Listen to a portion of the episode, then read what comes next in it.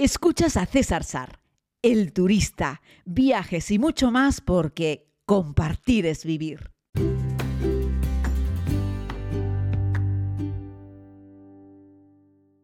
Muy buenos días a todos y a todas, querida comunidad. Creo que ha llegado el momento de despedir a Nepal y como les había prometido, quiero, quiero hacer un pequeño repaso, un pequeño resumen y poder ofrecerles algunos consejos por si estás organizando o estás pensando en organizar tú también un viaje a este maravilloso país, ¿no? Vamos por partes. ¿Cuál es el mejor momento del año, desde mi punto de vista, para visitar Nepal? Bueno, te diría que fundamentalmente evites el verano, el caluroso verano nepalí, es decir, que no vayas en junio, julio, agosto septiembre. Hace mucho calor, hay mucha humedad y también es tiempo de lluvias, así es que este es el tiempo que yo evitaría. Como veis, eh, pues en estas fechas son las que yo he estado y no he pasado frío frío, alguna vez he necesitado una chaquetita, cuando sale el sol te sobra, pero cuando estás al sol tampoco es que un calor terrible. Así es que no recuerdo en ninguna otra ocasión tener una temperatura tan agradable como la que he disfrutado yo ahora en, Nepal durante, durante esta estancia de un poco más de, una semana. Así es que bueno, mi recomendación, pues miren, este, en esta misma época del año en la que me encuentro, es un buen momento, a inicios de marzo, pero abril, eh, mayo también son buenos momentos para, visitar el país y encontrar un clima amable, benigno eh, y que no moleste, ¿no? ni, por el frío, ni por las lluvias, ni tampoco por el calor. Así es que ese es el consejo que os podría dar. Luego, ¿cómo llegar? Bueno, pues eh, con la aerolínea que sea más barata.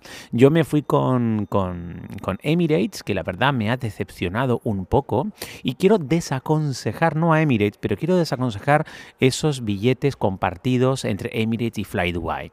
Fly Dubai es una aerolínea low cost que en teoría, como les conté el otro día, no es propiedad de Emirates, aunque el propietario de Fly Dubai es el director de Emirates, estas cosas curiosas que pasan en estos países de los Emiratos Árabes, y se ha apoyado descaradamente en Emirates para poder eh, avanzar. Tanto es así que Emirates ha dejado de volar a estos segundos destinos, por llamarlo de alguna manera, y te encuentras que en el aeropuerto de Dubái está la Terminal 2, que os hablé el otro día, y que está llena de gente que fundamentalmente son trabajadores de los Emiratos Árabes que tienen que volver a su casa, a Bangladesh, a India, a Nepal, a, a Maldivas, a todos estos sitios que ofrecen mano de obra barata a Emiratos Árabes. Y bueno, es una forma de ofrecerles a ellos un billete de avión más barato, que los tradicionales de Emirates, porque es un avión pelado, no tiene pantalla de entretenimiento, no tiene prácticamente ningún servicio, te incluye una comida, eso sí, eh, más espartana, pero te la incluye, en unos aviones mucho más discretos, mucho más modestos, a un precio menor. Pero como tú no estás en esta circunstancia, tú no eres esa mano de obra barata de Bangladesh que necesita moverse a Dubái, sino que eres un occidental que te mueves entre Europa y Dubái en un avión de Emirates, pero luego te meten un Fly Dubai en función del lugar al que te diriges, ¿no? Hombre, si luego haces un Dubai y Tokio, no, ahí te van a poner un Emirates. Pero si vas a hacer un, eso, un Nepal, un Maldivas, un India, un Bangladesh, un, no sé, todos estos países del entorno y al igual muchos países del norte de África o de África del Este, te están metiendo los Fly Dubai. Pues no merece la pena, porque te están cobrando en ese billete completo como un billete normal de Emirates. Y en realidad no estás disfrutando de los servicios completos de Emirates en dos, en dos vuelos. Estás haciendo un tramo normal con Emirates, bien, en un avión decente, perfecto, con los servicios habituales y de primer nivel que ofrece Emirates, pero un segundo vuelo low cost. Y eso no me gusta. Así es que yo lo desaconsejo. Es más, yo lo voy a evitar. A partir de ahora, cada vez que busque vuelos a según qué destinos, veré y si la propia página web de Emirates me está ofreciendo un código compartido con Emirates y Fly Dubai, lo voy a evitar. Es decir, podría haber hecho el mismo vuelo por el mismo precio o incluso menos eh, con Qatar y fíjense que decidí ir con Emirates porque llevo un año y pico metido en todos los aviones de Qatar y me apetecía volver con Emirates, o sea, volver a volar con Emirates. Y, y no, no voy a hacer eso. Es decir, Qatar sí vuela con dos aviones de Qatar hasta Katmandú.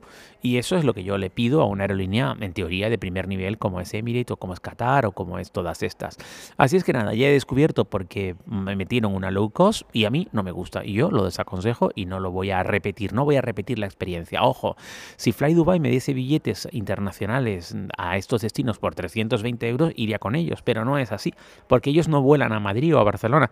Es decir, Emirates mete los aviones de Emirates en los vuelos a Europa y los de Fly Dubai lo mete a eso, segundos destinos. Por lo tanto, no les puedes comprar un billete todo, todo Fly Dubai, o sea, todo económico supuestamente desde Madrid o desde Barcelona hasta Katmandú. Así es que bueno, ahí va, ahí va esa, ese consejo, esa recomendación con respecto a eh, con quién volar y, cómo llegar.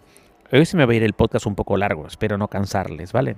¿Dónde dormir? ¿Dónde alojarse? Sería el siguiente punto, ¿no? Que es una de las grandes preguntas que, que recibo y bueno, aquí es donde comenzamos con las buenas noticias, querida comunidad. Katmandú, Nepal, en general, es un país muy, muy, muy barato. Yo he dormido en un buen hotel, es decir, un hotel con críticas de Booking por encima de 8, con desayuno, con una habitación que era como una suite, con una cama que era como un campo de fútbol. Eh, precioso en el mismísimo centro del corazón del barrio del Tamel, que es el barrio Locura, pero metido en un par de callejones traseros donde ya no hay ruido, ¿vale? Y la habitación daba como a una terraza interior con un jardín muy bonito y sin ruido. He dormido toda una semana por 200 poco euros, si no me equivoco. Es decir, es un sitio muy económico y muy bien. Así es que nada, yo te aconsejo que te sumerjas en Booking y lo busques.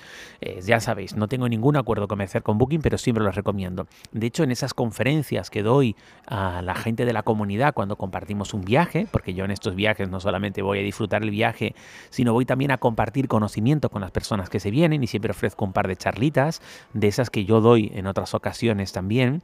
Y en esas charlas que hablo sobre cómo organizar viajes, cómo comprar billetes de avión o cómo reservar hoteles, os hablo de las cosas que hay que tener en cuenta con las reservas, ¿no? Y siempre os suelo dirigir a Booking. Bueno, yo ya no me alojo en hoteles que estén por debajo de 8, salvo que sea un lugar impagable para mí y no me quede otra que sacrificar calidad por beneficio de precio.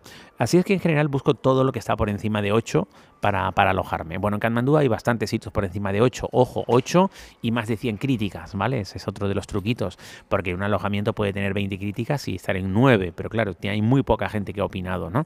Lo difícil es mantenerse por encima de 8 teniendo 500 críticas, 1000 críticas, o sea, cuando tú encuentras un alojamiento con 600 críticas y un 8,0 o un 8,1, es que estás en un sitio muy bueno, muy, muy bueno, ¿no? Bueno, pues de estos hay unos cuantos en Kanmandú. El barrio, pues miren, ya sabéis que es una gran ciudad hoy en día, una gran urbe, los tres grandes centros históricos. Yo me quedé en la zona del Tamel, disculpen porque hay un señor ahí dando golpes con un martillo, y aún así este micrófono es un micrófono que no, no mete prácticamente ruido exterior, porque me puse a escuchar el podcast ayer desde, un, desde el taxi y no se escuchaba el ruido. Bueno, lo que os quiero decir es que hay muchas opciones para dormir. Yo me quedé en el barrio del Tamel porque es como el centro neurálgico, el lugar donde más eh, opciones tienes luego para moverte, para llegar al lado del Durbar Square de Katmandú, que no es el Durbar Square más bonito, es más bonito el de Patán y es más bonito el de Bhaktapur, pero el Durbar Square de Katmandú es el principal, por decirlo de alguna forma, el más importante, pero no el más bonito, pero sí es el lugar donde vas a tener más opciones para moverte y está muy cerca también del aeropuerto, así es que bueno, yo me quedé en ese y recomendaría quedarte en ese. Si lo que estás buscando es un sitio muy coqueto, aunque igual te quedas varios días, te aburres un poquito, podría ser el de, el de Patán. El de Bhaktapur también es muy bonito, pero en el entorno hay menos, menos cosas, ¿vale? El de Patán yo creo que reúne las condiciones. Para los que me habéis preguntado si no era mucho, una semana y poco en Katmandú, deciros que, bueno, que no. O sea, es una capital de un país como París, Londres, Roma, mm, Londres, en fin, todo es una capital de un país y merece la pena. Hay muchas cosas que ver. Os las he ido enseñando a través de, Instagram y os lo he ido narrando un poco aquí con el podcast, ¿no? Pero es cierto que la mayoría de la gente no hace una semana entera en Katmandú. Yo es que he ido a pasear, a descansar, a disfrutar de los templos, de las pagodas, del entorno, de los monasterios y bueno, me lo he tomado con calma. De hecho, para mí esto han sido unas vacaciones, ¿no? Así es que, bueno, eh, lo normal es combinarlo con otras actividades, ¿no? Y ahí, bueno, ahí nos vamos también un poco al que hacer, ¿no? Pues visitar los centros históricos es algo súper importante, ¿no? Eh, que merece la pena, los tres Durbar Square, pero también meterte en los templos, en las pagodas, eh, ir a ver también las estupas, meterte en algún monasterio, en toda la zona de la estupa principal, de la gran estupa que está en el centro de Katmandú, hay un montón de monasterios y ahí puedes entrar a visitarla y un rato con los monjes y charlar con ellos. No todos, pero unos cuantos de ellos están abiertos y admiten que alguien pase y dé un paseíto por allí. Tampoco que te pases todo el día con ellos, pero sí que estés unas cuantas horas y te intereses. En fin, que, que merece la pena y que es un sitio rodeado de espiritualidad. Ojo, la ciudad en sí es una pequeña locura, un maravilloso caos, un, desenfreno de ruido, de pitas, de bocinas, de gente. Es un lugar superpoblado, eh, que no está inmaculado. Es la mejor manera de hacer como una entrada en el subcontinente indio para empezar por Nepal y luego más adelante en otro viaje meterte en la India y encontrar que la India es aún más caótico de lo que encontramos en Nepal. Quería hablaros un poco de los precios, que son súper económicos. Estamos hablando de que comer en un restaurante normal unos momos con algo de beber te va a costar dos euros y medio, tres euros, si le metes un postre, tres euros cincuenta, una cosa así. Si te metes en restaurantes así como más para turistas, porque a lo mejor estás un poco cansado de la comida nepalí o simplemente quieres comida nepalí, pero un poco mejor presentada, en un ambiente un poco más limpio, un poco más cuidado, pues te va a subir a lo mejor a los 4 euros y medio, 5 la comida. Así es que es un regalo. De hecho, te metes en restaurantes en el centro ya con muy buen aspecto, con una carta y con un camarero con camisa blanca y una pajarita, y te va a costar 6 euros comer. O sea, tampoco estamos hablando de que sea una locura. Es muy, pero que muy, muy, muy económico. Luego, para moverse, ¿cómo lo hacemos? Pues mira, tenéis los taxistas, eh, pero los taxistas son como casi todos los taxistas. lo siento mucho por la comunidad de taxistas, pero durante muchos años se han ganado la mala fama y casi siempre que viajo, eh, cuando hay alguna persona que quiere un poco colocarme un, un golcillo, esa persona que me quiere colocar un golcillo suele ser un taxista, pero todo mi cariño para ellos, de verdad que sí, porque van mejorando. Yo entiendo que la gente lo que quiere es ganarse la vida, eh, pero bueno, yo no estoy para pagar sobreprecios. Entonces, lo que he hecho es ver cómo se mueven los eh, ciudadanos en Nepal. Pues hay una aplicación que se llama Patao, con H intercalada entre la T y la Patao. Vale, esta aplicación se usa en Nepal y también en Bangladesh. Es una especie de Uber. Bueno, a esta aplicación le puedes pedir un coche, también le puedes pedir una moto y esta aplicación sirve también como, como Uber Eats también o como alguna de las Globo o lo que sea. O sea, también sirve para que te traigan comida. Es una aplicación de transporte para transportar personas o para transportar comida de un lugar a otro. Y bueno, en Patao pues es fácil, va geolocalizado con Google Maps y te dice estoy aquí, quiero ir allí y te dice cuánto te va a cobrar el vehículo. Le das y viene el vehículo a recogerte y te lleva al destino, exactamente igual que un Uber. Vale, ¿qué hacía, qué he hecho yo los primeros días? Bueno, ver, para empezar, que esto costaba, dejadme un segundito que os haga una simulación con el teléfono mientras os hablo para, para, no, para no engañaros con respecto a lo que costaba un trayecto, 400 el rupias dividido entre 130 para saber el precio de un euro, vale, 3 euros. Un trayecto de 35 minutos cuesta una media de 3 euros, ¿vale? Ese es más o menos el precio de esta, de, del transporte en Katmandú. Claro, es muy barato, 35 minutos, casi ninguno de los lugares a los que fui estaba más de 35 minutos. Uno estuvo a 45, ¿vale? Pero más o menos ese es el precio. Claro, tú vas a la aplicación, te recoge un coche, que puede ser un, bueno, un vehículo de transporte puede ser también un, lo diré, un taxi que también opera a través de esta aplicación, te recoge y te lleva. Al final, ¿qué hacía? Pues para no esperar a que este coche llegase, porque a veces estaba a 5 o 10 minutos de lugar más el ratasco, abría la aplicación de Patao, miraba cuánto me costaba y me acercaba a un taxista de los que tuviese allí. Le decía dónde quería ir, le preguntaba el precio y me decía 1.500 rupias. En la aplicación me estaba diciendo 400, ¿eh? 1.500 eh, rupias. Le decía, es muy caro. Y el tipo, no, no es muy caro, es que está muy lejos. Y entonces le enseñaba la aplicación de Patao y le digo, mira, Patao me lleva por 400. Tú me quieres cobrar 1.500, ¿sabes? Ahí lo que les digo de la fama de los taxistas, pero bueno, la gente lo que quiere es ganarse la vida. Pero coño, pretender cobrar de tres veces más tampoco es el tema, ¿no? Y entonces el tipo se hacía el remolón, me decía que no, y le decía, bueno, pues si no me quieres llevar tú, me voy con patao. Y yo le ofrecía a él, digo, mira, yo te pago 500, es decir, 100 más de lo que iba a pagar la aplicación al taxista, porque ya lo tenía ahí, no tenía que esperar por él. 100 más, es decir, un poco menos de un euro más, ¿vale? Y entonces, pues el señor, siempre, ¿eh?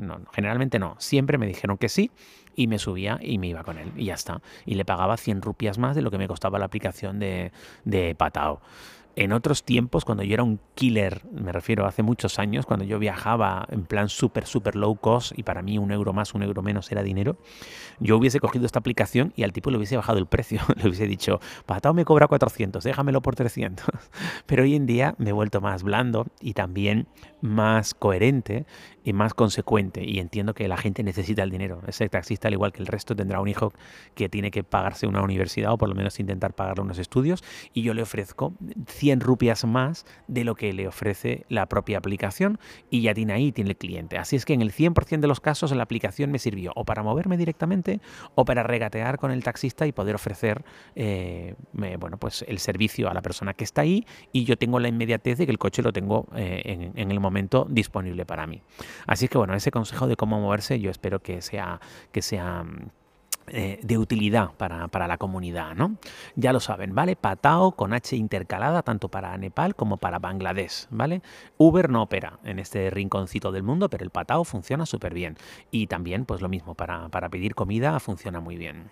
Luego, ¿cómo son esta gente? Pues, pues encantadores, ya sé que sí, siempre decimos que la gente de todos estos países son amables, pero realmente lo son. Fíjense que en, que en, otras, eh, en otros audios que, que os he compartido, os he hablado de que, yo qué sé, terminé en el festival de Shiva y que me dejaron entrar a pesar de que había allí como 15.000 personas y siempre me abrieron un hueco para pasar porque vieron que era turista y que estaba interesado por, por el festival. Ojo, que llegué a, primer, a primera fila, es decir, la presidenta del país se bajó del coche delante de mí y pude hacerle una foto con, con el teléfono. Fue simpático, lo compartí en el vídeo que tenéis en, en Instagram, ahí, ahí la tenéis saludando, esa señora es la presidenta, de, la presidenta del país y aunque no son personas relacionadas con el turismo, cuando ven a un turista son increíblemente amables. En el otro, en el último festival, en el barrio de Baptapur, eh, en el que os conté que seguía a una gente que estaba en una pequeña peregrinación con las mujeres vestidas con unos saris rojos bordados muy bonitos y ellos eran hombres de avanzada edad, iban con la ropa tradicional y unos sombreritos también bordados. ¿Recordáis esa historia hace un par de días? Bueno, pues esa gente tampoco tiene ninguna relación con el turismo y me encontraron allí curioseando y se empeñaron en que también comience con ellos, me dieron un plato de comida, en fin, lo que intento transmitiros es que la gente es súper amable, es un lugar muy seguro, eh, donde no tuve nunca un problema y donde he vuelto caminando a muchas noches eh, ya en las calles despobladas de los cascos históricos y bueno, pues quedaban ahí pues eso, los restos de una jornada repleta de vendedores, donde hay un poco de suciedad, que por cierto por la mañana luego aparece limpio, así es que yo doy por hecho que el servicio público de limpieza funciona y funciona de una manera eficiente porque eso a última hora del día queda que está hecho un, un auténtico Cristo, ¿no? Y bueno, y por último, lo que más me estáis preguntando es qué se come. Eh, bueno, pues la comida es muy similar a la comida que encontramos en, la India. Pues tenemos muchos, muchos curries, tenemos muchos tanduris que están muy ricos, eso sí, picantes, especiados, sabrosos, aromáticos.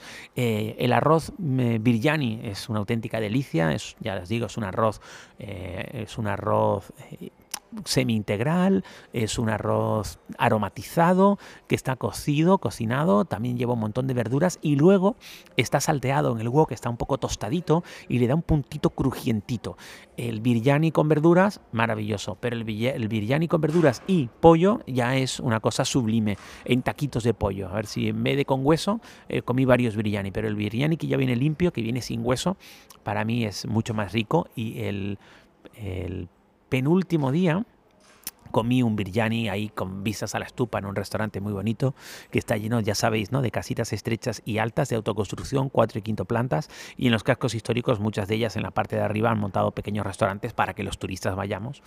Y es lógico que vayamos porque son sitios con unas vistas a un rincón que es patrimonio de la humanidad y merece la pena sentarte allí comerte un plato que te está costando cuatro euros disfrutando de unas edificaciones históricas eh, preciosas, ¿no?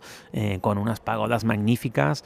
Recordad que buena parte de todo este patrimonio fue reconstruido, que cuando estuve filmando para la serie a finales del 2017, eh, el terremoto había sido en el 2015 y había quedado media ciudad en los suelos y ahora todavía continúan con las tareas de reconstrucción, pero podríamos decir que el 90% de todas las pagodas ya están de nuevo en pie y han ido colocándolo, de hecho puedes ver cómo todavía lo hacen, ladrillo a ladrillo, por cierto, allí en el mundo de la construcción, ahora que estamos en, el límite del Día Internacional de la Mujer, hoy es 7, mañana es 8, decir que allí las mujeres también trabajan en la construcción, o sea, no es un sector vetado solamente a los hombres y ves que trabajan como auténticas jabatas.